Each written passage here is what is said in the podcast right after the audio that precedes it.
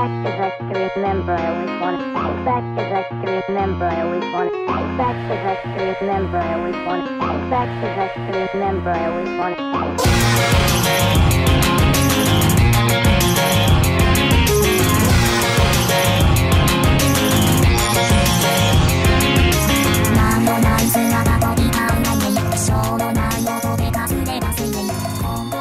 Fala galera, beleza? Quem tá falando com vocês é o Pedro, trazendo pra vocês mais um HQ Roteiro Podcast, o podcast de quadrinhos aqui da Rede Iradex Produções Associadas. E hoje eu vou conversar com duas grandes quadrinistas brasileiras, voltadas para um público, na verdade, para um estilo. Talvez depois a gente vai discutir um pouquinho sobre isso, se é estilo, se é escola, se é movimento, enfim. Que é o shoujo, o mangá shoujo, né? O mangá voltado para o público de mulheres. Mas antes da gente falar um pouquinho sobre esses trabalhos, sobre esse trabalho em específico que a gente está vindo discutir aqui e divulgar aqui no HQS Roteiro, eu vou pedir para que as nossas convidadas se apresentem, começando com a Renata Rinaldi. Oi, Renata, tudo bem, querida? Boa noite, gente. Tudo bem? É um prazer estar aqui hoje. Renata, eu já estava afim de conversar contigo há muito tempo, eu admiro o teu trabalho de longe. É, mas que bom que a gente teve essa oportunidade, aliás, a oportunidade a partir de um projeto que foi idealizado por ti, salvo engano, pelo que eu li rapidamente por cima, assim.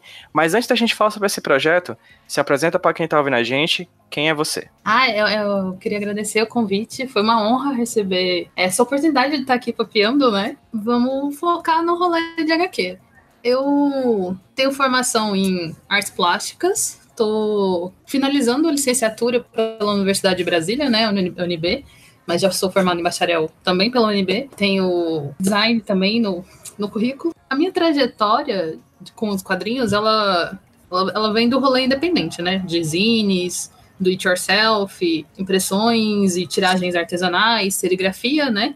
Isso foi muito importante na, na minha formação, nas minhas experimentações, né? Me deu muita base, assim, de, de como projetar, como pensar, como trabalhar com coletivos, né? Eu gosto de falar que eu não tenho.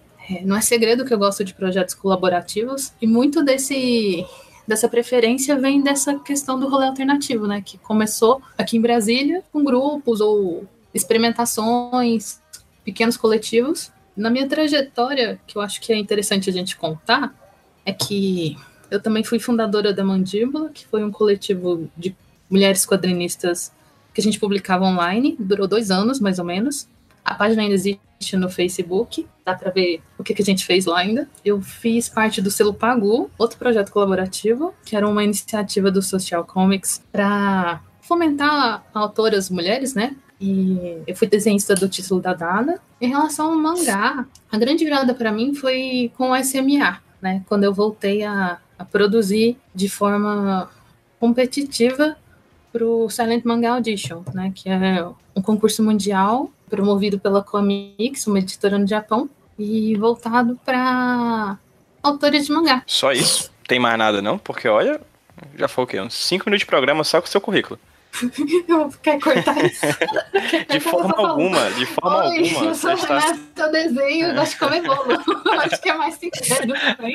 Nada, sem problema. É, por isso que eu falei, eu, eu, acompanho o teu trabalho há muito tempo, né? Porque eu realmente gosto muito dele. Mas o trabalho de quem, quem eu tô acompanhando há relativamente menos tempo, mas que eu também admiro bastante, é o trabalho da outra moça que tá aqui com a gente, a Janaína Araújo. Oi, Jana, tudo bem? Olá, tudo bom, gente? Jana, fala pra quem tá ouvindo a gente quem é você. Eu sou quadrinista, eu sou formada pela Federal de Alagoas. Isso pode parecer meio estranho, mas eu sou formada em biologia pela Federal de Alagoas. Vale, minha nossa.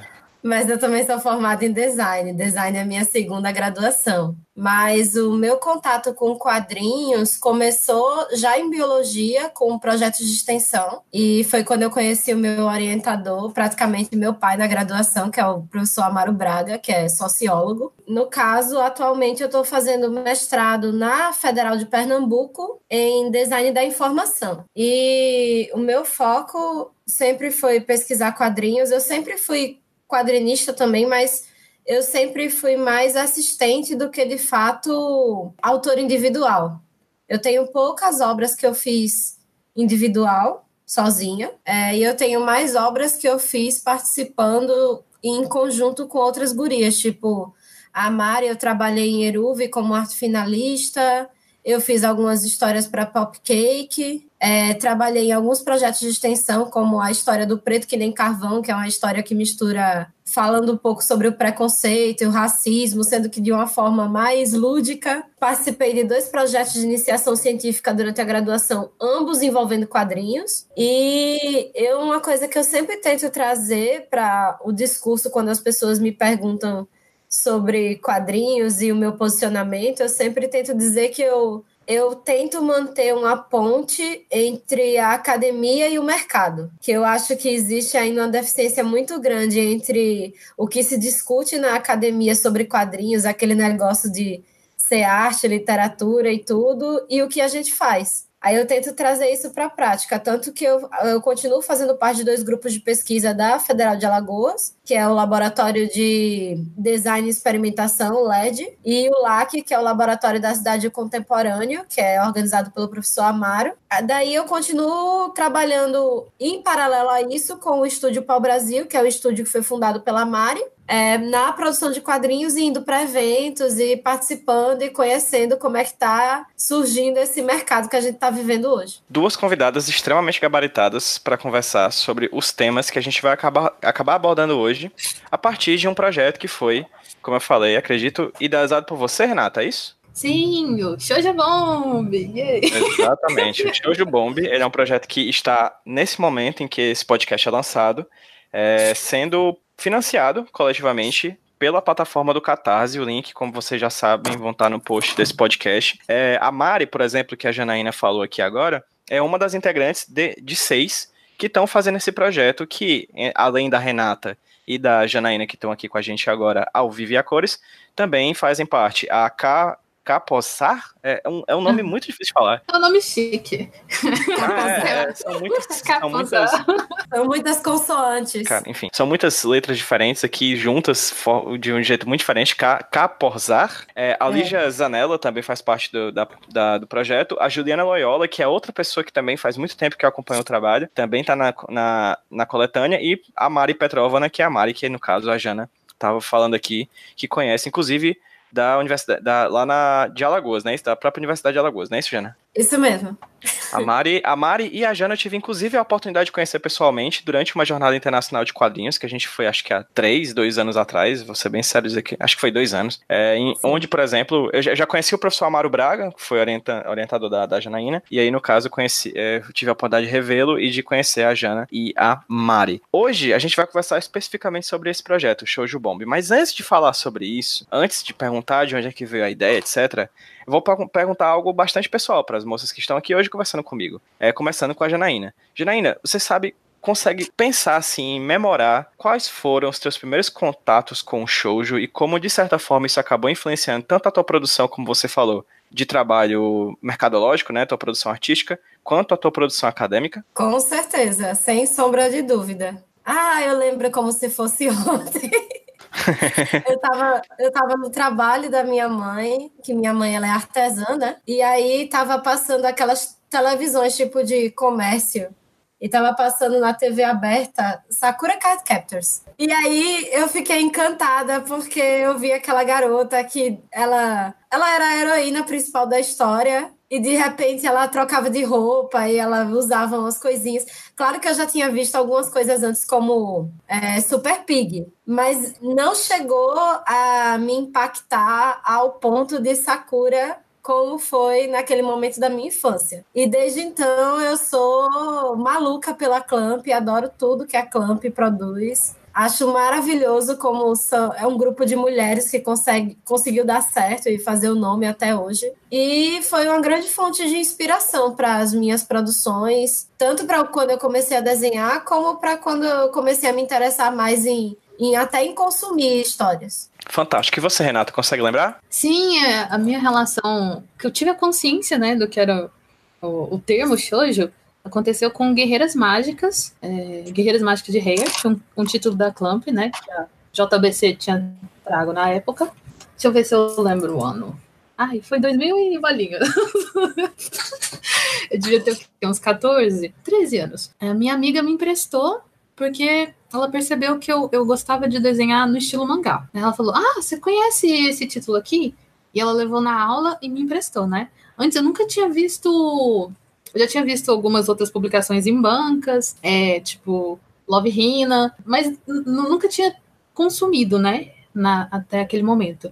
Aí, a partir do dia que ela me emprestou, foi, foi um divisor de águas, assim, né? Até porque teve esse primeiro choque, assim, de, de entender que a, é, a leitura era de trás para frente, era uma narrativa completa, né? Tipo, terminava, tinha começo, meio e fim. Era tudo preto e branco. É, o traço, ele, ele tinha uma unicidade única.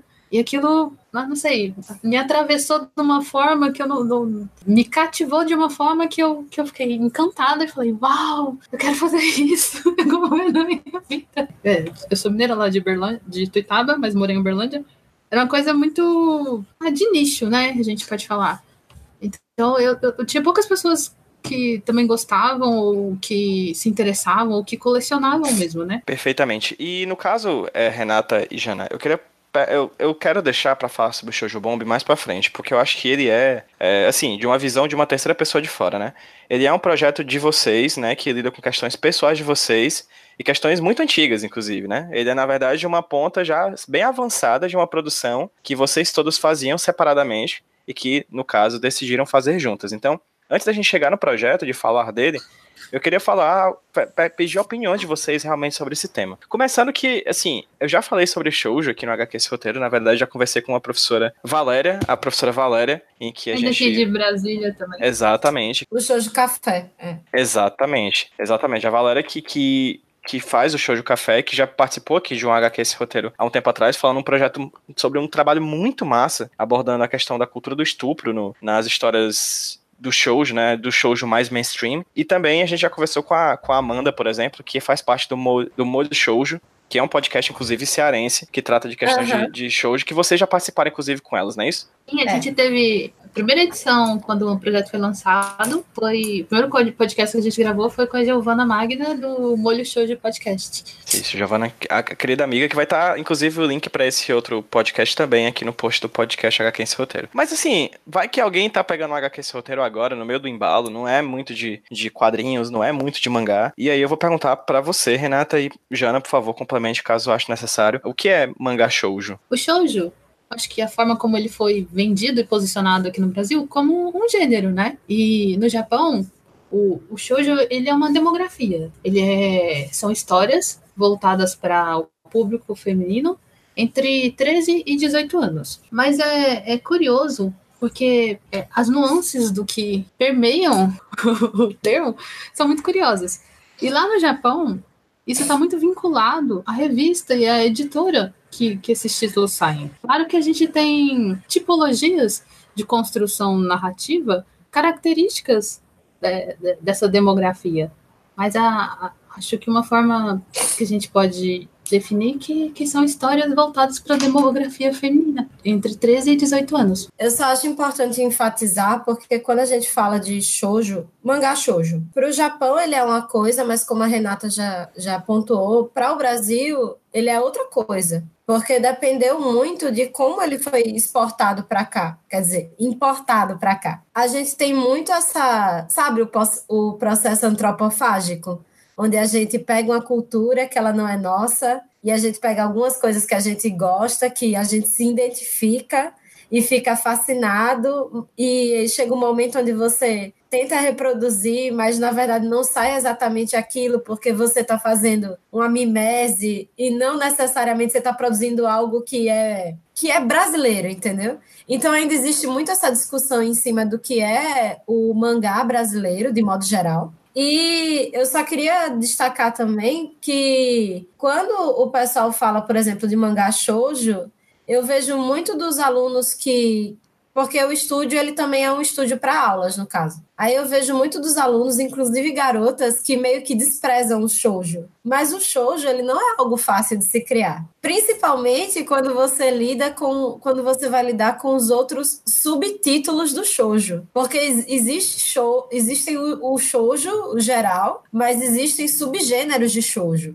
Por exemplo, subcategorias. É, subcategorias. Existem, por exemplo, são poucas as autoras de shoujo que resolvem trabalhar é, o shoujo e fantasia, o, o shoujo e o universo fantástico. Eu acho que a Clamp é, um, é uma das poucas é um dos poucos grupos que trabalha realmente isso, do shoujo e a fantasia, não necessariamente trabalhar com com a subcategoria de Mahou Shoujo. Porque Mahou Shoujo, a ideia da garota mágica é, um, é como se fosse uma subcategoria do shoujo. Mas você trabalhar, por exemplo, com a ideia do shoujo no universo de fantasia, são poucas as autoras que trabalham isso. E agora, principalmente, que você está tendo um crescimento maior de webtoons e os mauás e a Coreia aí se destacando com as produções, as produções online, é que você está vendo a abordagem de novos plots e novas mecânicas de narrativa surgindo para o shoujo. O Brasil ele tem uma história muito curiosa também, né? Porque a gente teve esse boom de importação de títulos shonen, né? Que eles são títulos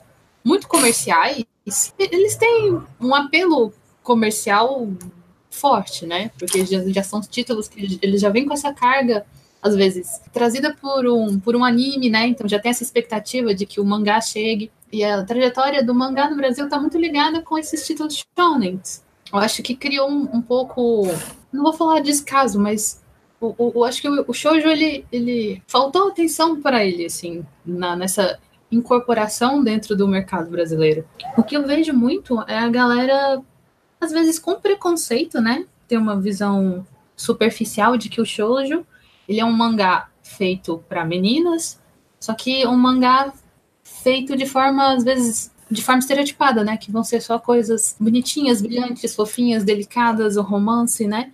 Isso é uma visão muito rasa do que o shoujo tem a oferecer. Mas, Renata, você falou, por exemplo, eu vou pensar uma coisa que você falou na, na, há um tempo atrás. Você falou que shoujo no Japão é uma demografia, mas que, no entanto, mesmo sendo uma demografia, sendo uma demografia existem alguns tipos de elementos, você chegou a pontuar isso, que dão cara Sim, a esse tipo de produção feita para essa demografia, não é isso? É, mas quando eu eu, eu falo assim que a gente não pode só limitar o shoujo a histórias de questões, é, histórias de romance ou que, histórias de essa ideia geral, né, que são coisas bonitinhas, fofinhas, é porque eu vejo que as, o pessoal tem muita dificuldade de se predispor a, a consumir shoujo, né?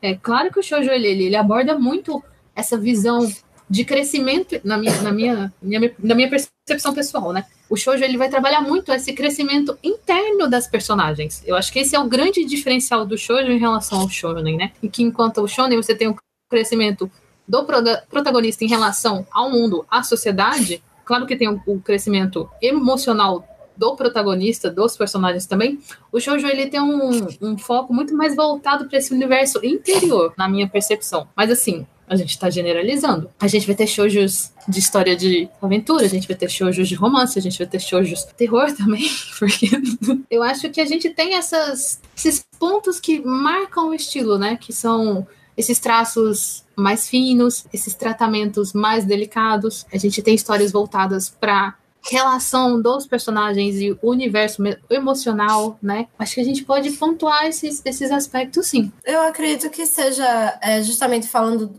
por exemplo, dos elementos que permeiam o shoujo. É realmente esse, esse foco que existe no shoujo em relação ao conflito entre os discursos. E no caso, por exemplo, existe no começo quando a gente estava falando em classificação de shoujo, quando a gente vai lidar com o shoujo, muitas vezes as críticas que eu vejo do, das pessoas que estão começando a consumir shoujo ou que tem certo preconceito com shoujo são os comentários de praxe, por exemplo, ah, mas o shoujo não tem cenário. Ah, mas o shoujo é sempre escola de menina, é, história de menina colegial, que ela se apaixona pelo protagonista e o protagonista não quer ela e não sei o que. Beleza, tudo bem. Existem algumas coisas sobre a construção do shoujo e sobre a forma como a narrativa é criada que faz com que as pessoas se identifiquem com aquela, com aquela narrativa. A questão que eu vejo em relação ao shonen, dele ser um, uma produção muito comercial, é que quando ele foi importado para cá, você vê comportamentos e, e ideias que foram transmitidas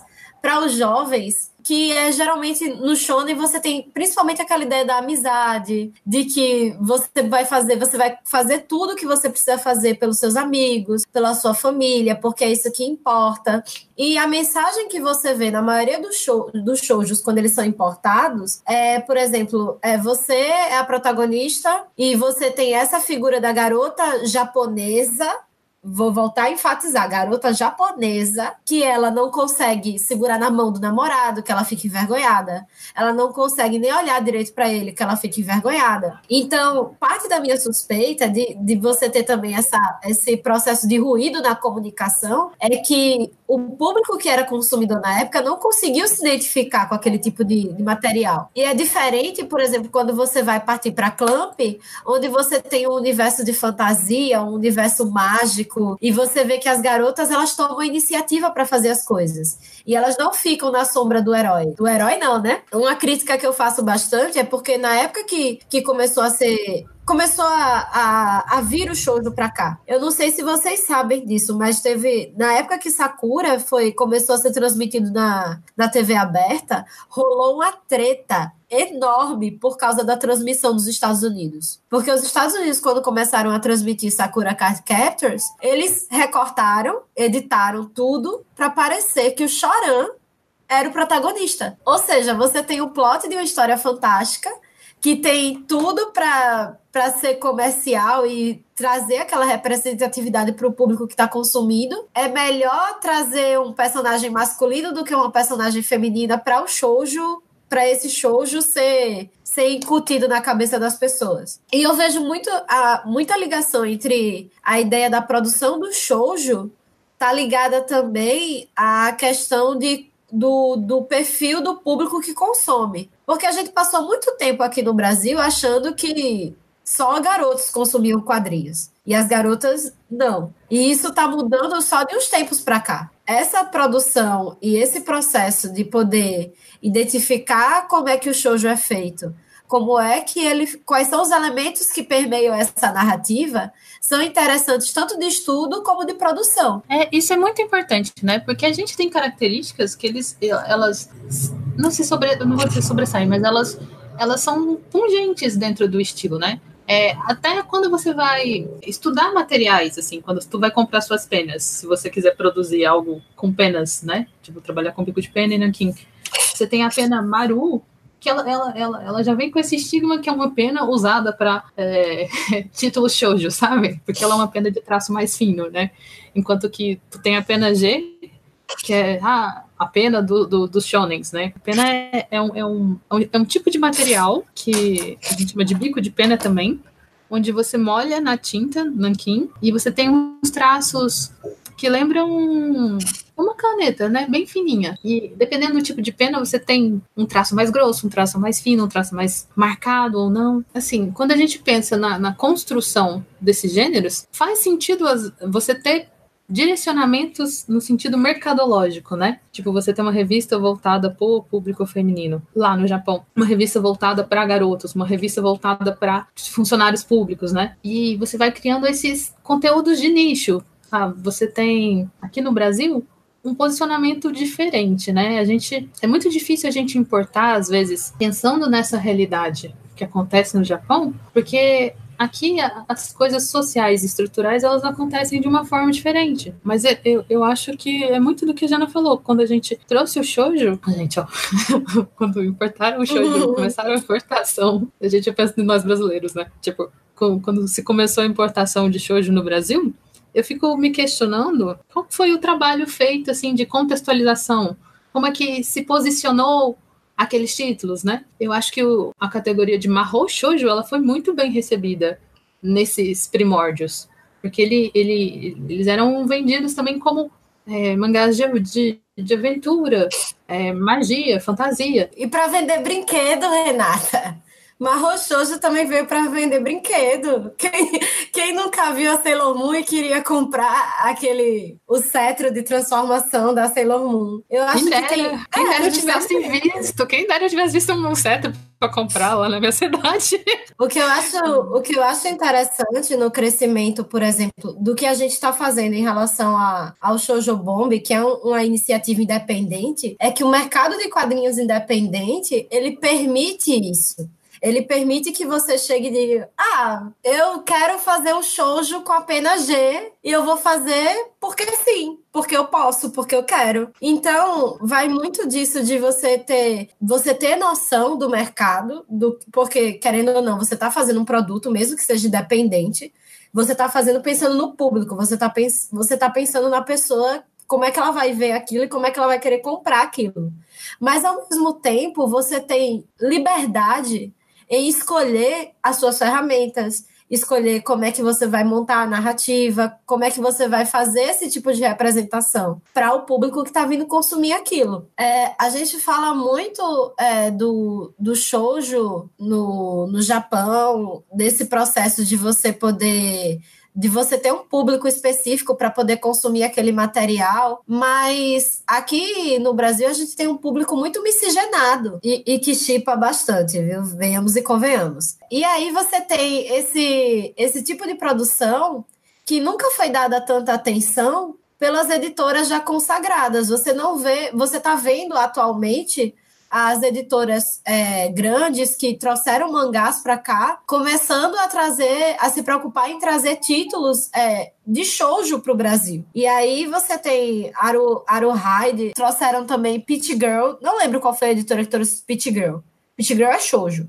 Começou a se dar mais atenção a trazer mais títulos que fossem de shoujo, porque o pessoal começou a ver que seria interessante talvez apostar nesse, nesse tipo de produção. Até porque, venhamos e convenhamos, né? É a segunda vez que eu falo isso já. O país que, que você tem uma alta produção de novela e consumo de novela você quer realmente olhar na minha cara e dizer que ele não vai consumir shoujo? É, é isso, você tem esse tipo de produção e, e o que me deixa feliz de poder estar nessa produção independente é justamente o fato de de eu poder usar o material que eu quero, expressar o traço que eu quero, mesmo que a gente tenha aquele traço shoujo característico, a ideia não é necessariamente focar no traço, na minha opinião porque a gente tem seis autoras com traços distintos. E o que eu acho interessante, na verdade, é a visão que cada uma de nós tem sobre como criar uma narrativa em torno de uma história que usa a mecânica do shoujo. Jana. Esse assunto dá muito pano pra mangá. Uhum. É, exato, e perfeito. O que é essa mecânica do shoujo? Eu só queria fazer um adendo, assim, em relação ao quanto o mercado também, eu digo mercado, as relações entre editoras, consumidores, percepção do, dos consumidores foi mudando nesses é, 20 anos, né, de 2000 até 2019, 2020, ano que vem, né? Uhum. Que a gente não tinha tantas discussões de encarar o público feminino também como um, um público super relevante, né? Ou de títulos voltados para mulheres, questão de produção é, de títulos feitos por mulheres, né? E nos últimos cinco anos, especialmente, isso está sendo muito discutido, né? Isso também é, gera um, uma espécie de galera das editoras, vocês estão sacando que vocês precisam mudar seu posicionamento, vocês precisam começar a incluir, considerar esse, essa parcela do público de vocês de uma forma, ah, uma forma mais respeitosa às vezes, né? Uma forma mais que, que inclusiva, porque eu acho que isso também afetava muito na escolha dos títulos anteriormente, né? Tipo, a gente não tem dado palpável para falar sobre isso, mas como é que, que, que era encarado as consumidoras mulheres dentro do mercado, não só de mangás, né? Eu, eu acho que essa percepção de que mulheres leem quadrinhos também foi muito importante nessa história dos quadrinhos no Brasil. Também não, as mulheres sempre leram quadrinhos, né? Tipo, não é uma coisa que aconteceu dos anos 2000 pra cá. E em relação à mecânica dos quadrinhos shoujo, o que eu vejo principalmente em relação à produção independente no Brasil é justamente aquilo que eu já tinha falado da, da experimentação, que a, a gente já tinha comentado também sobre essa palavra, experimentação, né? Mas, por exemplo, se você tem um quadrinho shoujo, eu tô falando daqueles shoujos antigos é, japoneses, onde você tem, por exemplo, o shoujo mais clássico que tem, o formato narrativo de shoujo clássico mais velho que tem, é aquele onde você tem o universo colegial da garota, e ela é aquela garotinha que sai, lembra Sakura de manhã? Tô atrasada, tô atrasada. E aí as flores de cerejeira desabrocham e aquilo tem uma simbologia que nem para nós ocidentais faz sentido, mas existe uma simbologia ali. E ela vai ser a protagonista que começa inocente, mas ela vai crescer e vai virar uma mulher. E aí você tem toda essa construção em cima de um único universo fechado, que é o universo da escola. E você vê, por exemplo, que nesses, nessas histórias de, de shoujo, shoujinho clássico colegial, é, você tem esse universo da escola, onde você trabalha é, a ideia de, de conflito e de relacionamento que a personagem tem, mas existem aspectos preocupantes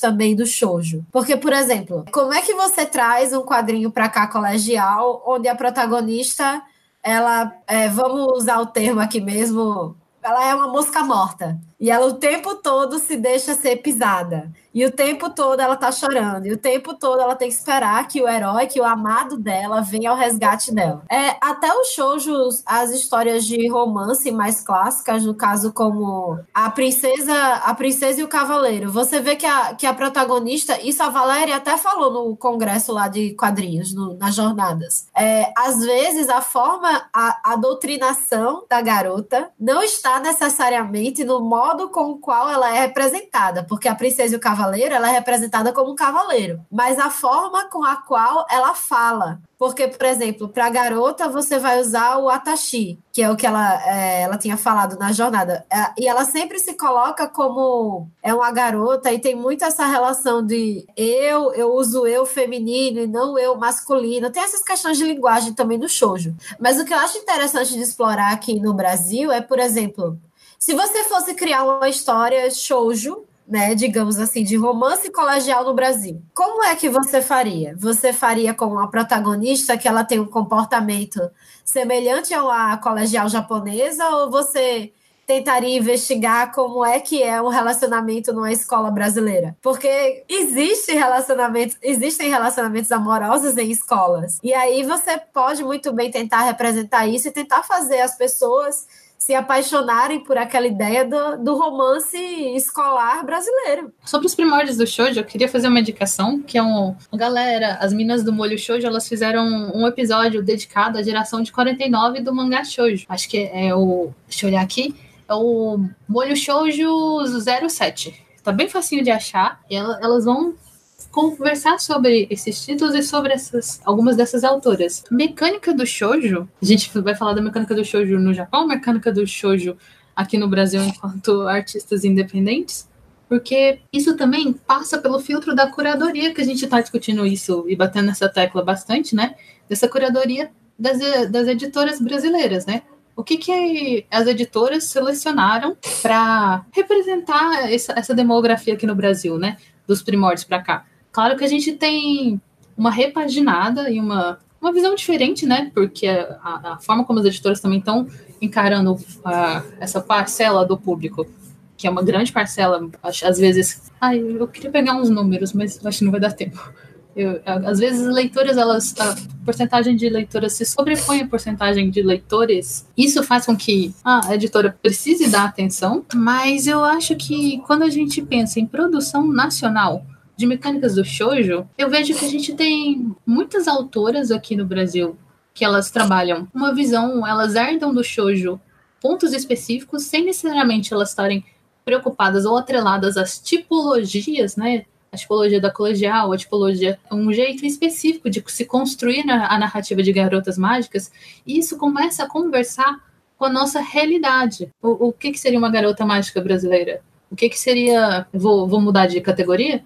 O que, que seria um, um título com, levando em consideração a realidade da, das trabalhadoras e do mercado de trabalho no Brasil, né? É, que são questões muito diferentes do que acontece no Japão. O Japão, a gente tem um machismo deliberado em relação à postura feminina. Elas, as mulheres às vezes não são incentivadas a entrarem no mercado de trabalho. É, elas têm uma hora de trabalho menor em relação ao valor à hora masculina. Elas são motivadas a se tornarem dona de casa. E isso tudo precisa ser considerado quando a gente está construindo esse discurso que permeia o universo feminino no Japão. Você não quer comentar alguma coisa assim? Não, Posso eu tô fazer uma adorando pergunta pra tudo. você? Pergunta pra Posso mim? fazer uma pergunta Claro. pra? Uma coisa que o projeto me, me colocou na posição é, foi de precisar falar com muita gente, né? Mas é porque eu percebi às vezes quando eu, tô muito nessa parte da assessoria de imprensa e quando eu vou falar sobre o projeto, quando eu vou apresentar o projeto para alguém ou para passar o release, eu vejo que existe um pouco essa essa noção flutuante do que é um, um shoujo e, e tipo, nossa, shoujo brasileiro. E eu queria saber de ti, né? De como tu conheceu o shoujo, vou devolver a pergunta, e como tu encara o shoujo, né? E se tem algum título de shoujo que te marcou. Ok, eu fui pego completamente surpresa. O jogo virou. Os microfones foram reposicionados aqui. Eu estou me sentindo acuado. Não, brincadeira, vamos lá. Não, É engraçado, assim, porque a minha própria trajetória de quadrinhos, como leitor de quadrinhos, ela começou com Turma da Mônica, como todo mundo, né, basicamente. E, enfim, eu fui crescendo, fui lendo, eu li muito pouco super-herói e eu parti quase, eu consigo saltar no tempo e ver- me ver lendo mangás. É, eu comprei aquela primeira leva de mangás da JBC, incluindo Sakura Card Captors. Eu tinha Samurai X e Sakura, que, salvo engano, eles foram lançados na mesma época, talvez até no mesmo mês, naquele, naquele distante tempo em que mangá você conseguia comprar por R$ 2,50. Nisso, eu comprei o mangá e eu assistia Sakura Card Captors na, na TV Globinho, e eu adorava, assim, achava...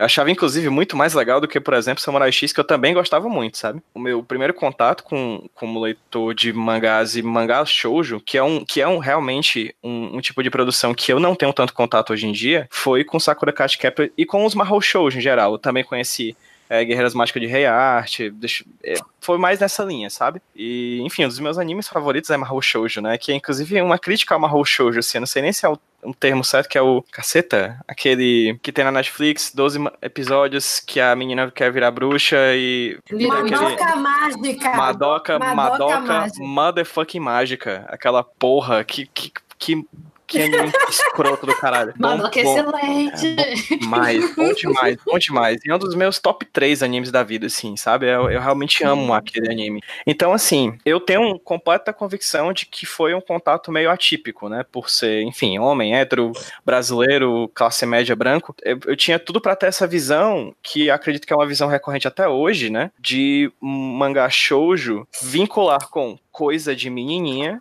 e coisa de menininha ser necessariamente uma, uma coisa pejorativa, né? Uhum. que acompanha a, a vida do homem do homem hétero brasileiro por toda por toda a vida assim até hoje né mas é engraçado assim porque acho que pelos meus pais, por exemplo, nunca terem muita noção do que eles estavam dando para eu ler, por exemplo, nunca houve, sabe, uma crítica ao que eu tava lendo, assim.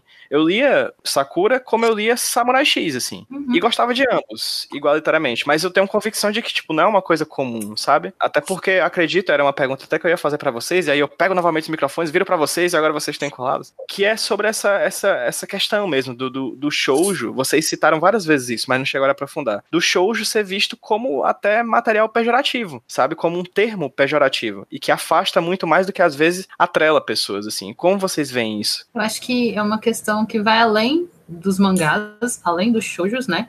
Uhum. E é uma questão que a gente sofre enquanto autoras mulheres produzindo quadrinhos. E não é uma Perfeitamente. questão, Perfeitamente. não é, eu vou colocar aspas, privilégio do, do, do nicho de quadrinhos, né? É um, é um problema social em que a gente tem esse machismo deliberado com profissionais mulheres. Às vezes a gente sofre o, o que chama de machismo velado, que não é tão velado assim, que são, são preconceitos muito explícitos de caras não falarem com você no Artist Alley, porque, sei lá, tu é uma mulher e a fala às vezes com seu assistente, que é homem, perguntando se tu se, se foi ele que fez, sendo que tem tipo seu nome gigante na mesa, sabe? Coisas desse gênero, que parecem absurdas quando eu falo dessa forma, parecem caricatas, mas elas, elas, elas são mais recorrentes do que a gente gostaria. E voltando pro lance do, do mangá shoujo, eu, eu, eu, não sei de onde vem essa visão cultural de que coisas de meninas, claro que ela vem de um, de um patriarcado opressivo, né, mas ela, ela, que o universo feminino, ele, ele é pior do que o universo masculino, de que a força, que o poder, ele tá ligado a esse conceito do macho heteronormativo viril, né? Então, quando você tem algo delicado, quando você tem algo brilhante, quando você tem algo deliberadamente é, classificado como o que é o estereotipo, né? Vou bater nessa tecla, o estereotipo do que deve ser feminino, isso às vezes é, é vendido como uma forma de algo pejorativo, inferior, assim. E eu tô falando de uma visão muito preconceituosa da coisa, assim, que rola. É, tem muito disso do que a Renata falou, mas, é, por exemplo, se você for aprofundar em relação à construção do shoujo, shoujo de modo geral, tá? Por exemplo, comparando ele às construções de shonen. Você vê muitas vezes que a narrativa do shonen, ela é construída de maneira que você muitas vezes o, o editor ou o próprio autor, ele tem que passar por cima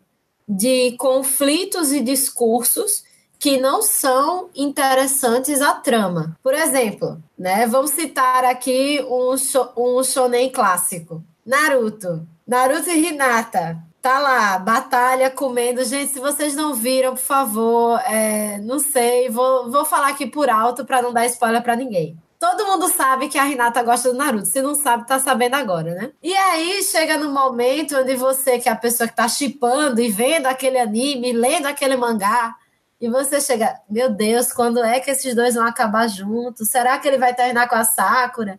Aí se dividem os grupos, né? Naruto, Naruto Sazu, não, Naruto Sazu é Naruto Sasuke. Naruto Saku, que é Naruto Sakura, é, Naruhina, que é Naruto Hinata. Aí o pessoal começa a discutir, não, ela vai ele vai terminar com quem? Porque tem que partir dele, é a escolha, né? E aí chega no momento onde ela chega para ele e ela gente, vai chegar um momento na história onde ela vai admitir. Ela admite para ele que ela gosta dele porque ele é um tapado. E aí ele chega e vira para ela e, beleza, cara, valeu. E aí você tem que esperar um filme para saber qual é a resolução daquele negócio. E você fica tipo, ok, tudo bem, eu entendi. Eu vi sua jogada, Kishimoto. Eu vi sua jogada, eu, eu vi que você jogou esse relacionamento e esse desenvolvimento emocional aí para escanteio. Tudo bem. No shoujo, não. No shoujo, você tem o foco o, foco muito atrelado a esse desenvolvimento de relacionamentos. Mas o problema é que quando a gente fala, por exemplo, desenvolvimento de relacionamentos, as pessoas pensam, não, mas é só entre ela e o cara com quem ela quer ficar o, o cara com quem ela tem que casar, o cara com quem ela tem que perder a virgindade. E por mais que o shoujo ele não aborde profundamente essas questões, por exemplo, sexuais, e essas questões relacionadas à sexualidade feminina, você vê que, por exemplo, ele permite essa transição da, da, da pessoa que está consumindo o shoujo quando ela vai começar a consumir o josei, que é o que a, a Renata já tinha citado. O josei ele é voltado para as mulheres é, mulheres, no caso, e mulheres mais velhas. E aí você tem esse desenvolvimento da personagem em relação à sexualidade, e sempre e na realização dela tá ligada à realização dela tá junto com o amado. Mas o shoujo ele não é só isso. O shoujo ele trabalha também conflitos em relação, por exemplo, a personagem e a família da personagem. Como é que a família da personagem encara os sonhos dessa personagem? Como é que ela lida com a amizade na escola, como é que ela lida com o ciclo de amizade, quais são os problemas que ela tem, como é que ela é representada dentro da sociedade. E, e o shoujo também ele aborda muitas questões relacionadas à, à, representação do feminino, de como é que essa, essa protagonista ela tem que ser vista pela sociedade. Eu vou voltar a citar o mangá Pitch Girl, porque para mim, Pitch Girl, para mim, foi um marco no shoujo. Porque você tem uma protagonista onde ela, ela, é o, ela foi construída para ser o completo oposto da representação estética da menina japonesa, porque a Momo, que é a protagonista, ela é bronzeada numa época onde a estética era você ser o mais branca possível. Ela é bronzeada, ela tem o cabelo loiro, o pessoal zoa ela porque ela tem essa aparência diferente dos demais, mas ela é uma personagem, e afora que a personalidade dela não é uma personalidade que ela, ela espera os outros tomar, ela espera que um cara venha salvar ela. Não, ela toma a iniciativa. E quando eu vi isso no, no mangá Japão, originário do Japão, eu fiquei assim, meu Deus, o que é que tá acontecendo? E tem plot twist, e o cara com que você acha que ela vai ficar não é o cara com que ela acha que você vai ficar. E tem conflitos e tem e aborda a sexualidade também. Então, o shoujo, eu acredito que ele tem muito essa questão do, do preconceito atrelado ao shoujo, justamente por essas questões de representatividade. Vai muito de você ter um público que ele não é reconhecido como público, porque, né, números e estatísticas, e você não tem uma produção na época, no caso, você não tinha uma produção independente que mostrasse, por exemplo, que uh, os quadrinistas nacionais têm alguma coisa para produzir, alguma coisa para falar a respeito disso. E você também não tem, por exemplo, a, a, impressão de que tem gente consumindo esse material independente. Nessa questão da, da percepção do shoujo, por exemplo, a gente tem eu, é, aquilo que eu comentei no comecinho, de que é, o foco é muito no desenvolvimento do universo interno da personagem, né? Enquanto que o shonen ele vai trabalhar especificadamente essa relação do protagonista, do personagem no, no, no, no mundo, em como ele é percebido às vezes pela sociedade, enquanto ele enquanto conquista, o quanto ele cresce socialmente dentro do universo em que ele está inserido, né? O quanto ele realiza essa ambição que se sobrepõe a todo o resto dentro do, do, do, do, contexto em que ele foi construído, né? Por exemplo, eu quero ser o melhor ninja, quero ser o maior pirata, quero ser, sei lá, o maior Shinigami. Me ajuda aí, gente. Todos esses. quero ser, quero, ser, quero ser Hokage. A gente pode até parar para pensar assim, o quanto é que esses personagens que são, tipo, super fortes, super. que tem esse desenvolvimento da força, esse, esse crescimento do protagonista, desse poder para conquistar esse sonho, o quanto eles pecam nesse crescimento do, do emocional e das relações, às vezes afetivas, que, que estão colocadas Sim. dentro das histórias, mas são negligenciadas. Vamos pegar um exemplo Sim. muito bom? Sim. Goku. Goku é um péssimo pai, galera. Sim, obrigado, obrigado. Realmente, você está alguém, certíssimo. Alguém disse finalmente. Hashtag Goku, Vegeta melhor pai. Goku é um péssimo pai. É, Sasuke boy lixo, sabe? Tipo...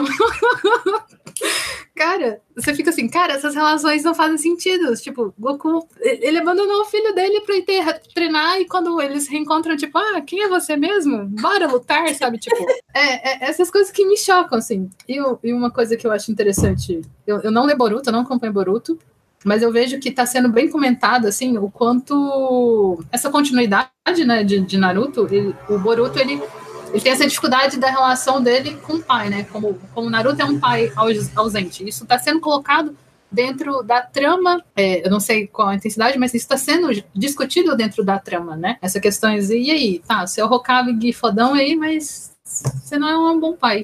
E eu acho que, que isso é muito importante da gente perceber, né?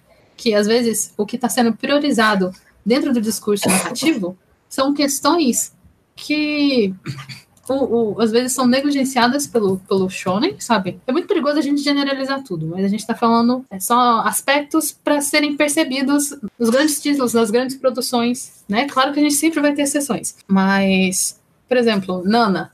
Nana é um shoujo que trata de questões muito intensas e muito profundas, sabe? A gente tem um, um aprofundamento desse universo emocional do, do, do, e das relações entre as, as personagens que às vezes não é o que está sendo exaltado no, no shonens, né? E eu não sei, assim, eu acho que vai da forma como se vende o discurso, né? Tipo, a própria Shueisha, ela, ela fica repetindo essa fórmulazinha, né? Quantas histórias a gente. Shueisha é uma editora de, de, de shonen no Japão. É, o quanto ela fica repetindo essa fórmula do, do, do protagonista que tem um sonho grande, que ele precisa fazer tudo para alcançar, sabe? E, e, o quanto isso lima outras narrativas e, quanto você, e o quanto isso é perigoso por reafirmar um único tipo de discurso, né? Quando a gente tem um discurso sendo exaltado, quais são os que estão sendo oprimidos ou omitidos, né? É, é, é sempre bom a gente se perguntar isso no rolê, em geral, não só de mangás da vida. Eu só quero adicionar um parênteses para todas as pessoas que vêm criticando, dizendo que shoujo não tem cenário.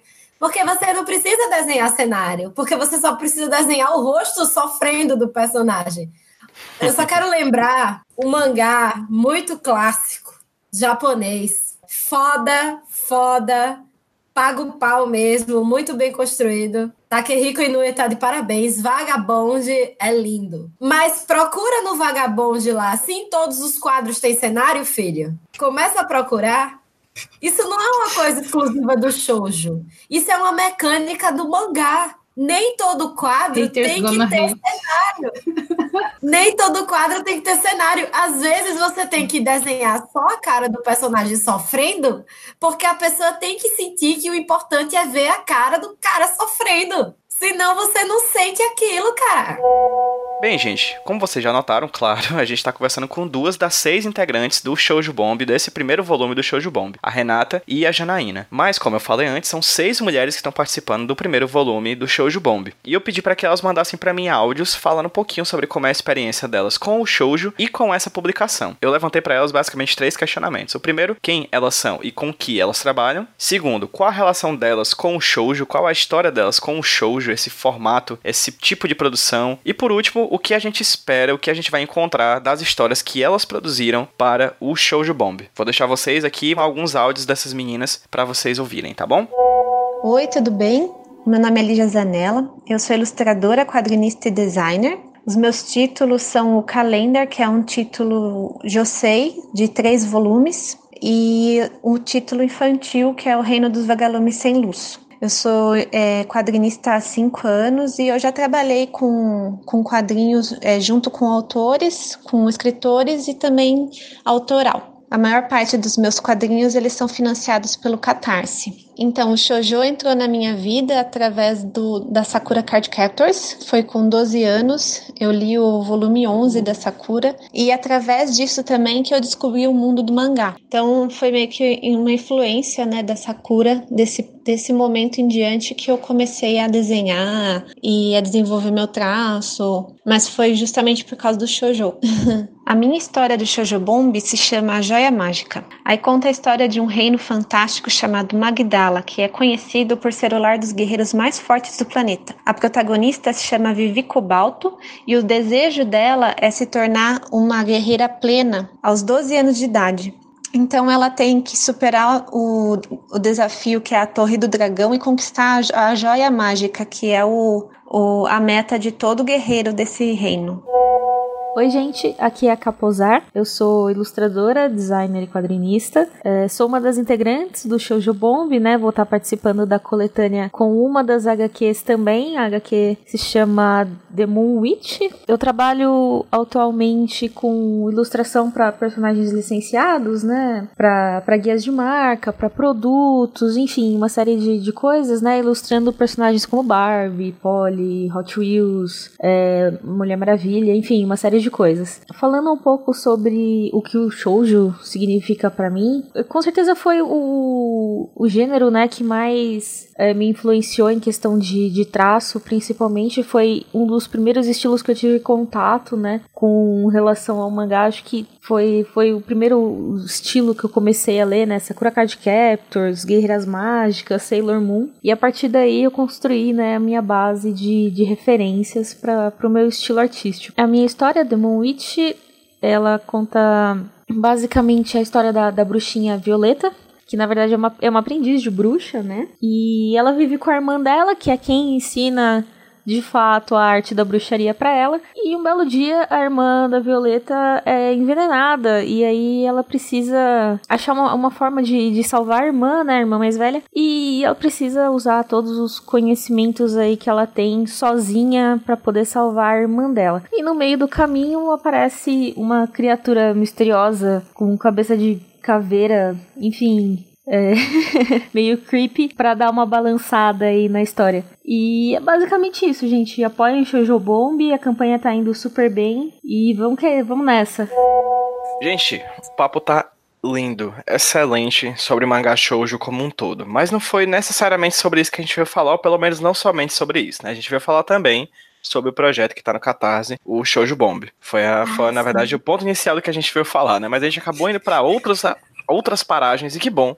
Que bom que a gente falou sobre isso tudo. Era o meu intuito, na verdade, e eu acho que a gente nem chegou a abordar todas as questões relacionadas a mangá shoujo. Já fica, inclusive, o convite a vocês duas e às outras meninas também do Shoujo Bomb pra gente poder discutir sobre outras coisas ainda que a gente não chegou nem a, a tocar a superfície sobre as questões relacionadas ao mangá shoujo. Mas vamos focar agora no projeto. Renata, de onde veio a ideia de fazer o Shoujo Bomb? Yay! Só respondendo ao seu, seu convite, ia ser muito legal fazer um podcast voltado para mangá shoujo em especial. Se topar, eu tô dentro também. Em 2007, eu voltei a, a produzir mangás de forma competitiva, né, para o Silent Manga Audition. É, eu tive uma nomeação, dentro das classificações, eu tive uma no- nomeação de dimensão rosa que me fez repensar, assim, como eu tava, que eu tava, como eu tava produzindo isso dentro do cenário nacional, né? Em 2018, inteirinho, eu fiquei com, com essa ideia cozinhando na cabeça dela, sendo germinando na minha, na minha mente, né? De, ah, ia ser tão massa se, se tivesse uma coletânea de mangá shoujo feito por mulheres. E eu até cheguei a comentar isso com algumas editoras em, em momentos muito díspares, assim, né? Desde que eu pulou o lance do SMA. E é, as respostas são sempre: ah, mas as editoras, gente, a gente enquanto editora não tá bem. Ah, vou pensar sobre isso, sabe?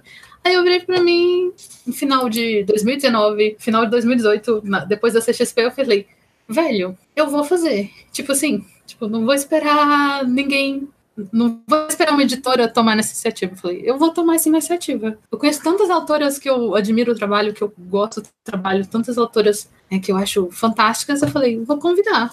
tipo, o máximo que vai rolar, tipo, não. e aí, uma semana depois da CCXP, eu já tinha recuperado um pouco das energias. E eu, eu chamei todo mundo no, no Messenger do Facebook e eu convidei. Oi, gente, tudo bem? É, eu, eu- eu gosto muito do trabalho de vocês, eu tô com essa ideia é, germinando na minha cabeça há um tempão. Eu queria formar um projeto de autoras de shoujo com histórias fechadas, uma coletânea voltada para o público feminino.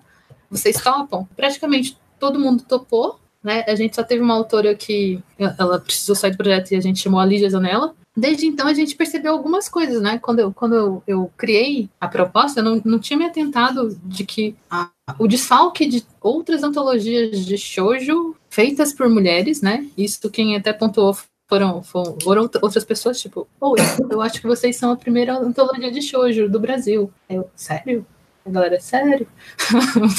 e foi basicamente isso, assim, de que rolou. Excelente. E pra você, Jana, como é que foi o convite que a Renata fez e como é que foi receber esse convite? Como é que é fazer parte desse projeto? O que que o Shoujo Bomb representa pro Brasil, na tua visão? Eu já falei isso para a Renata antes, mas eu vou contar essa história aqui. Que na minha cabeça, tudo aconteceu na Comic Con. Dela ter chegado para mim e ela já ter falado: E aí, sumida, tudo bom? Eu já Não. pre, prevendo o futuro, né? Tipo, Vai rolar, vai rolar um esquema. E aí? E como sempre, eu, velho, eu não consigo dizer não para as gurias, velho. Porque é tanta guria foda. Eu sentei do lado da Germana Viana, velho. E foi uma das melhores experiências que eu já tive indo para evento. Tá cercada de gurias. Fiquei perto da, das senhoritas de patins também. Para mim, aconteceu tudo ali. Até porque eu tenho um adendo a dizer que Dona Renata é uma pessoa muito requisitada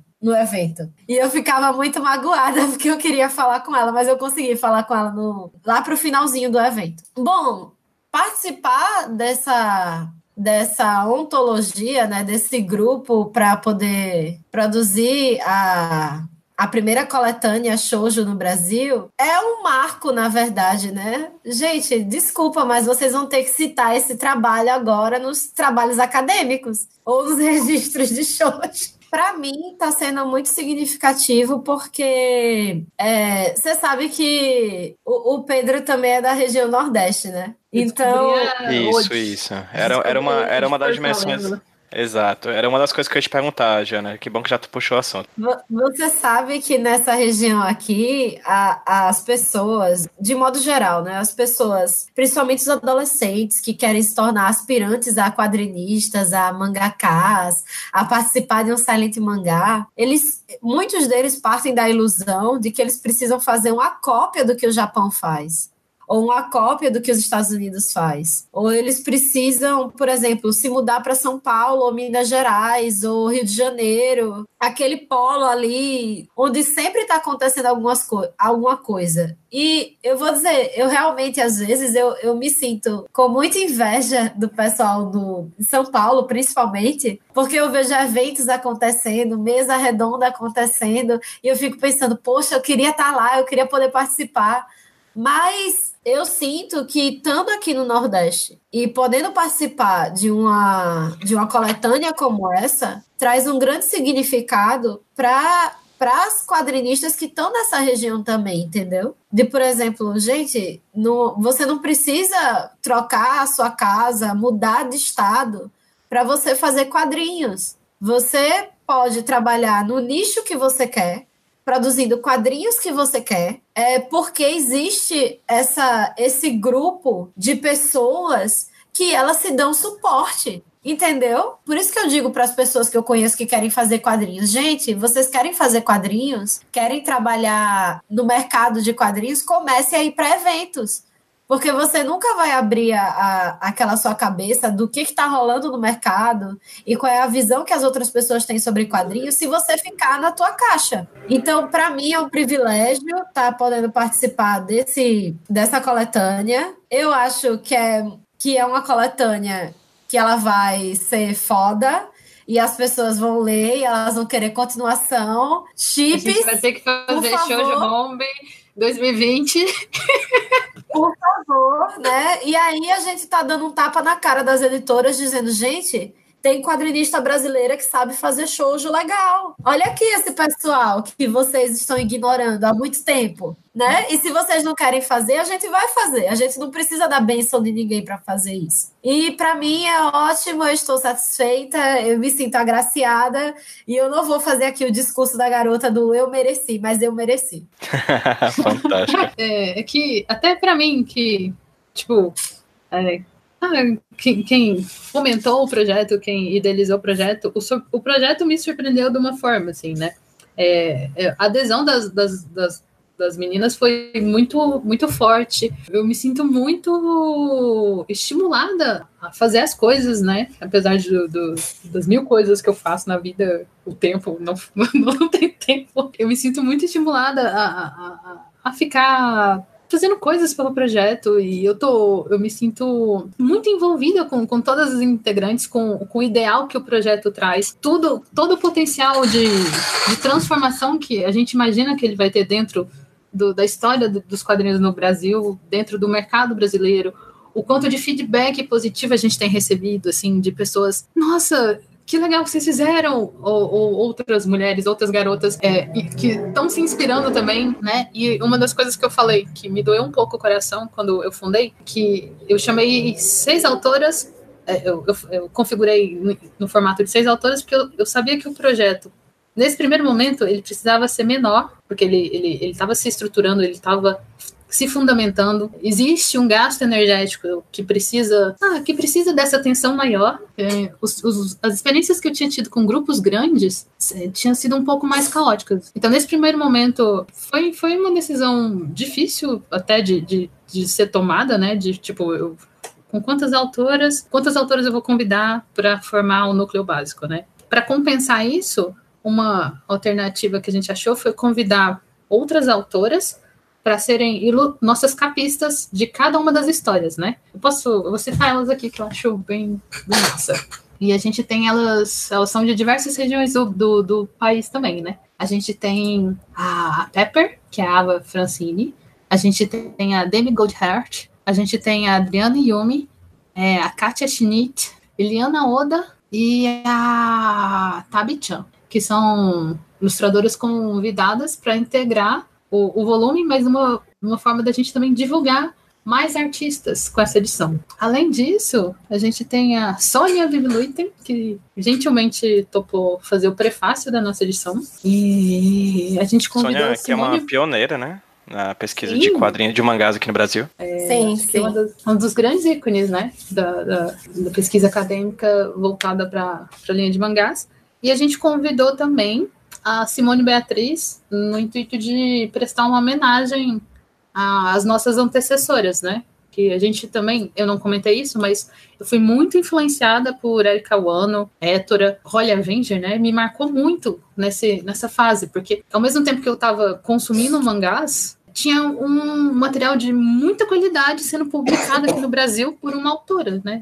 Tipo assim, isso também me moldou bastante, né? E a Simone, do Estúdio Seasons, que é uma das nossas é, senpais, né, na história do Brasil, ela, ela tem títulos shoujos também, junto, junto com o estúdio, e ela, ela fez as personagens da nossa capa. Eu, eu só quero dizer que o projeto tá muito lindo, tá muito maravilhoso. Gente, é um projeto. Eu sou formada em design, mas tá um projeto muito lindo. Não, não teria como, como passar na, numa mesa, num evento, não notar esse projeto e não comprar esse quadrinho, essa, essa coletânea. Tá muito lindo mesmo. Quem ainda não apoiou, tá perdendo tempo.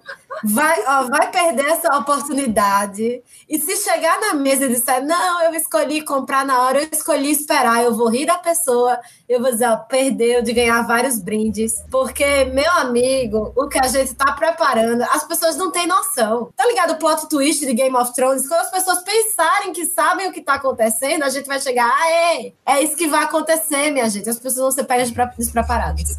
E é isso. Então vamos fazer, vamos fazer elas terem um pouquinho de ideia, então. Vamos fazer elas terem um pouquinho de ideia. Além das 128 páginas, para quem apoia no Catarse, a gente está quase batendo os, os 100%, a gente está em 91%, faltam cerca de 27 dias. Se a gente Isso, bater isso no dia que a 110%. gente tá gravando, viu, gente? Isso no dia que a gente tá Isso, gravando. é. Quando for ao ar, provavelmente já vai estar 4. perto dos 100%, quiçá tiver 100% já. Eu acho que já tá. 11 do 4 às 23 e 37.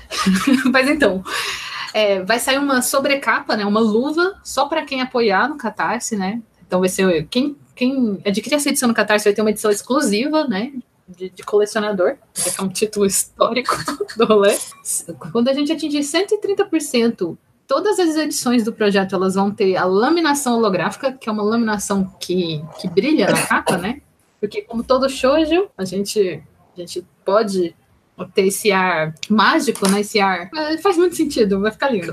É isso que eu quero dizer. É, a gente tem dois brindes secretos que a gente. Será que a gente pode revelar? Pode, né? Porque o podcast já vai ter andado. E a gente tem dois brindes grandes que vão entrar na próxima. Já devem ter entrado, né? Quando o podcast estiver rolando. Mas fica ligado. É. Além do sorteio da bombinha, que é uma escultura em 3D, que todo mundo que apoiar o projeto vai estar concorrendo. Ok, gente, vocês não vocês se formaram em design, artes plásticas e biologia, mas vocês deviam ter se formado em marketing, porque olha, vocês sabem vender o produto, viu? Na, na moral, assim, vocês sabem. Gente, a gente já tá com um papo bem grande, a gente já falou de várias questões relacionadas ao, ao Shoujo Bomb e à produção de shoujo, não somente no Brasil, mas como no mundo. Uma coisa que eu quero enfatizar do trabalho, além desses vários sotaques que a Janaína, inclusive, já falou, por exemplo, por ser nordestina, assim como a Mariana também, que faz parte do projeto, é o fato da presença da Ju Loyola, né, da Juliana Loyola, que é uma quadrinista que eu admiro bastante, que é surda e que isso, de certa forma, influencia também na produção de trabalho dela ao utilizar quadrinhos que não se utilizam muito de balão, né? É, é interessantíssimo o trabalho dela, como isso, de certa forma, acaba desembocando na produção dela. Ela tá nessa coletânea também, eu admiro muito o trabalho dela, de verdade. Agra- Agradeço por, trazer ela pra coletânea, eu vou querer muito ver o trabalho dela. Enfatizo aqui o trabalho de, de edição, por que não dizer, da, da Renata, e que juntou essas vingadoras aí dos quadrinhos nacionais. Parabéns, Renata, de É. verdade. Eu fico feliz que você está comovido com o projeto. É, é muito, muito emocionante quando a gente recebe esses feedbacks. Eles dão força para a gente continuar, porque é um projeto que exige muito da gente, assim, né? Apesar da gente estar muito animado, é um projeto que exige muito, exige muito do nosso, do, do nosso tempo, da nossa disposição, da- das horas de sono, no meu caso. né? Não sei. Eu acredito que está todo mundo muito demandado, né? A gente vê que, que as integrantes estão se dedicando, elas estão cansadas, a gente tem um ritmo de postagem bem intenso. E eu queria dizer que tá tudo sendo feito com muito carinho, né? Todas as histórias, elas estão muito lindas. A, a adesão das meninas foi, foi, foi uma entrega muito grande a, a, ao que o projeto promove, ao que elas defendem, ao que a gente quer transformar dentro do mercado, né? Ele não é um projeto, ele é, ele, eu gosto, eu quero enfatizar que ele é um projeto colaborativo, ele é feito por esforço de todo mundo que está ali, e isso é muito importante, assim, né? Tipo, perceber que é um esforço do grupo, de todas as autoras, e cada uma contribui é, da melhor maneira que consegue, né? E, e isso me comove muito, né? De, de, de ver algo que, que às vezes eu acho que é difícil transmitir para quem está aí do outro lado, né? É isso que às vezes a gente tem nas histórias no mangás, né? Tipo, como Sailor Moon, né? Eu, eu fico viajando nessas coisas que é, é um grupo de amigas que se juntam e unem forças para defender aquilo que acreditam, né? E, uma coisa que vinha da ficção, hoje para mim ela, ela é tão palpável, tão real através de um projeto que é super um showdown nosso, assim, né? Como eu falei aí, eu admiro todas as minhas que fazem parte do Shoujo Bomb por esse projeto inovador e interessantíssimo para esse tipo de publicação aqui no Brasil. E eu sou muito fã da Juliana Loyola há muito tempo. No Instagram, eu sigo ela no Instagram há muito tempo. Eu acho o trabalho dela riquíssimo, belíssimo e instigante. E eu gostaria muito que ela participasse do HQ esse roteiro de alguma forma. Como eu falei, a Juliana é surda. Então eu pedi para ela, eu mandei para ela as perguntas que eu tinha feito para as outras meninas por e-mail. E ela me respondeu com um texto. Ela escreveu para mim as suas respostas. E são essas respostas que a gente vai ouvir agora na voz da Nona. A Nona, ela é do NonaCast. Ela é a host do podcast NonaCast, que vai estar linkada aqui no post caso você não conheça. Eu gostaria de agradecer enormemente a Nona pela disponibilidade para gravar esse áudio aqui a partir das palavras da Juliana Loyola. Obrigado, Nona, e obrigado, Juliana, também. Eu sou Juliana Loyola, formada na Escola Pan-Americana de Arte e Design. Sou ilustradora, quadrinista e surda. Trabalho como clean up e intervalações de animação para produções como Fúria e Amor, de 2007 e 2008. Participei do concurso internacional que acontece no Japão, o Silent Manga Audition Contest, desde 2015 e consegui quatro colocações: Award Candidate, Award Nominee, Honorable Mention e Smack Editors Award. Atualmente, desenho histórias em quadrinho na forma de narrativa visual, sem roteiro. Ou seja, histórias mudas, como os trabalhos The Witch Who Loved, volumes 1 e 2, Perdida na Floresta, The Imagination, Heart of the True Friend e Maria e Cia, Aventuras das Estrelas. Faço a tirinha Bruxinha e Coelho Pompom, com o roteiro da Milena Azevedo. E agora faço parte também do mangá Shoujo Bomb, idealizado pela Renata Rinaldi. Eu conheci Sailor Moon pelo anime que passava na TV aberta, pela extinta Manchete, nos anos 90. Depois do anime, eu li mangás japoneses. A arte era mais bela e mais bonita. A história me convenceu. Gosto de ver como a personagem principal age, como ingênua e fofa, principalmente as carinhas exageradas. E gosto da pintura, das cores dela, são muito bonitas. Me influenciou a beleza de arte e a história também, especialmente a mágica e a fantasia. A história que eu fiz pro Shoujo Bomb é um estilo shoujo, é muito bonita, tem magia, fantasias e surpresas. Mostra a história de uma menina de cabelos ruivos e um gato de estimação chamado Mono. Ela adora brincar e explorar uma floresta secreta, onde encontra algumas coisas raras que a levam a grandes aventuras em um mundo paralelo. Show de bola. E, Renata, pra ir já se encaminhando pro final do papo, quem ouviu a gente que queira completar garantir a sua edição, sua primeira edição do primeiro Shoujo Bomb de vários que vão ter. A gente já tá aqui já fazendo essa premonição, porque vão ter vários aí. Um por ano, talvez. Que é a sugestão da Renata. É, Renata. Renata, você, você já assinou o contrato, Renata. Exatamente. Exatamente. Não, tem mais, não tem mais volta. Você já assinou o contrato com os ouvintes do HQ Roteiro, que estão sabendo aqui em primeira uh! mão que vai ter um Shoujo Bomb por, por ano. É, e Renata, mas quem quer comprar agora, quem quer garantir a sua edição do, do Shoujo Bomb, da primeiro volume do Shoujo Bomb, onde elas conseguem encontrar? Então, até dia 7 de maio, você consegue apoiar esse projeto no Catarse. É, a gente vai colocar o endereço aqui, mas você também pode acessar www.catarse.me barra Bomb. Quanto antes você apoiar, melhor, porque você vai estar concorrendo a sorteios, a, a brindes exclusivos. E a edição que, que foi adquirida através do Catarse, ela vai vir com, com esse incremento extra, né, da sobrecapa, que se você deixar para comprar, por exemplo, na Anime Friends, que é onde a gente vai lançar, Anime Friends em julho, lá em São Paulo, é, ela, ela não, não vai ter esse, esse extra. E agora vamos fazer a partezinha dos jabás pessoais. Janaína, onde as pessoas que estão ouvindo a gente é. conseguem encontrar o teu trabalho? Gente, olha, meu trabalho, é, procurem no Facebook a página do Estúdio Pau Brasil, que eu sou vinculada a ele. Eu tenho uma página também no Facebook que ela é muito novinha, que é a página Cais de Chips, porque eu sou uma chipadora muito, muito fervorosa. O meu Instagram é araújo.jana.f. Eu estou com uma série de tirinhas sobre os fundadores de Hogwarts, que eu estou me divertindo muito fazendo elas. E é isso, se vocês quiserem me seguir, estou lá. E aceito biscoitos no evento, porque eu vou estar no Sana também. E aí eu vou estar levando o Shoujo Bomb também para o Sana, em Fortaleza. E quem quiser ir lá me dar um abraço, eu tô aceitando. É, excelente, lançamento excelente. simultâneo na Anime Friend São Paulo e no Sana. É porque é no mesmo fim de semana, né? Aham, uhum, foi massa verdade, isso. Verdade, é, sim, sim, massa. E Renata, você, onde é que as pessoas conseguem encontrar o teu trabalho? É, especialmente no Instagram, eu, eu tenho um selo, né, que eu assino como Tinta de Raposa. É, eu assino como Renata Inaldi, mas o, o selo que eu, eu lanço como se fosse um projeto, um, um, selo que une todos os meus projetos editoriais é, é Tinta de Raposa. Então, é Instagram, Tinta de Raposa. Aí lá tem link para Tumblr, a página do Facebook você me acha como Renata Rinaldi, mas eu, eu mantenho o Instagram mais ativo. A gente está publicando bastante também num evento dentro do Facebook, né? Você pode achar shoujo, campanha Shoujo Bomb, a gente sempre solta as atualizações em primeira mão dentro desse evento.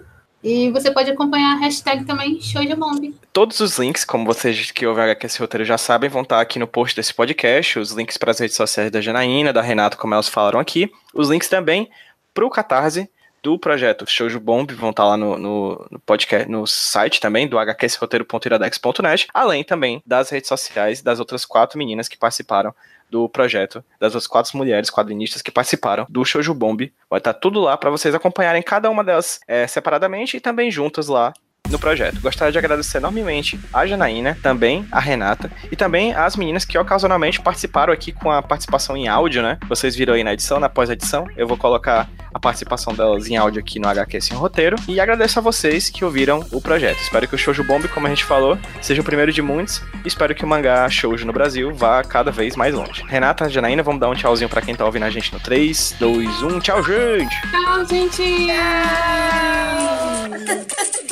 Paris.